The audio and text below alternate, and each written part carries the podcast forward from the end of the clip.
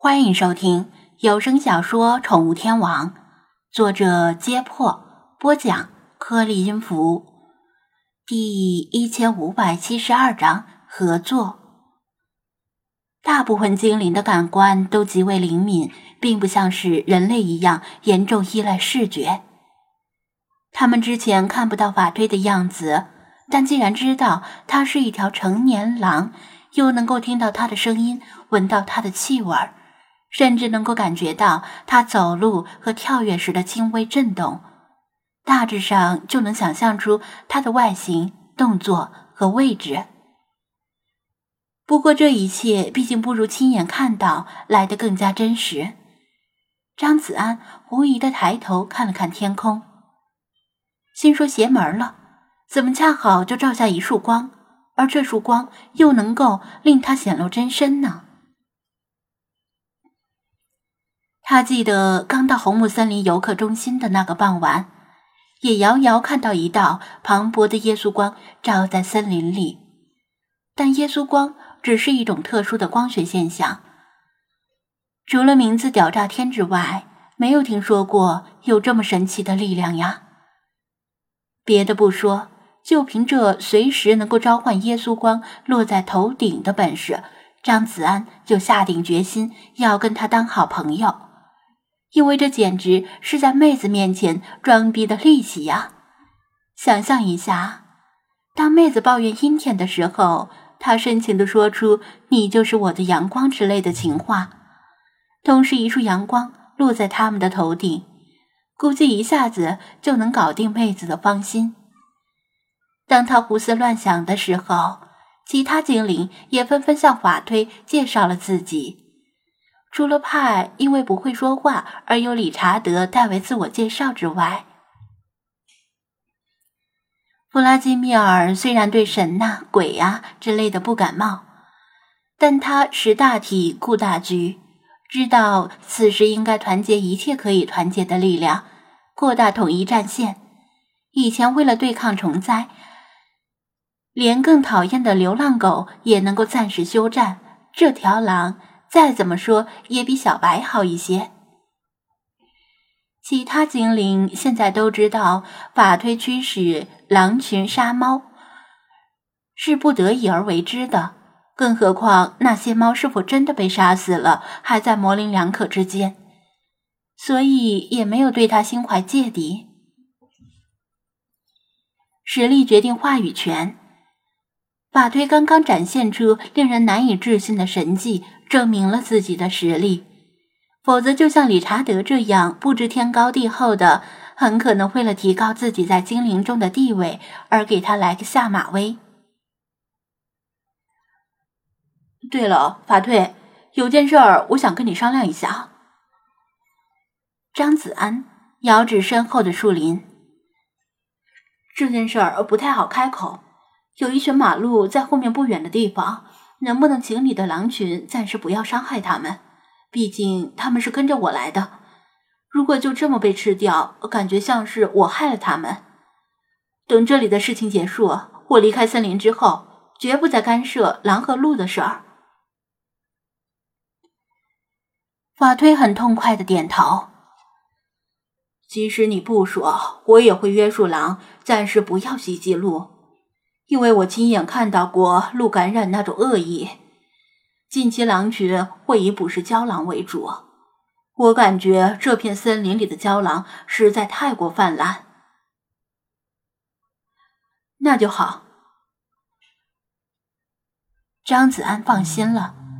鹿的消瘦病其实并不是最近才出现的，至少已经悄然存在了五十年以上。只是最近传播的趋势突然加重，才引起了人们的关注。这五十多年里，人类拿这种病没有任何办法，所以在可预见的未来，人类很难找到克制软蛋白的方法。鹿遭受疾病威胁，短时间内不会解除。你最好跟狼群说一下，即使是捕食胶囊，最好也不要吃胶囊的脊髓、淋巴。大脑等器官，更不要捕食那些看起来动作可疑的胶囊，把它们咬死就行了。别吃它们，以免恶意经由鹿和郊狼的身上传播到狼。他提醒道。法推胸有成竹的咧嘴笑了笑。放心吧，虽然这种恶意是我第一次见，但是我见过更可怕的恶风，患者面目浮肿，手脚溃烂，传染性极强。想要控制恶风进一步扩散，就必须让可能染病的鹿不与健康的鹿接触。张子安听他说的头头是道。确实符合控制传染病的原理，也就不在这个问题上多做叮嘱。接下来咱们怎么办？他问道。法推比他更熟悉森林，也熟悉附近的地形，应该可以提供可靠的意见。他捡起一根树枝，参考在游客中心照的相片。在泥土上大致画出这附近的地形图。法推仔细端详了一会儿，用一只前爪指着西北方说道：“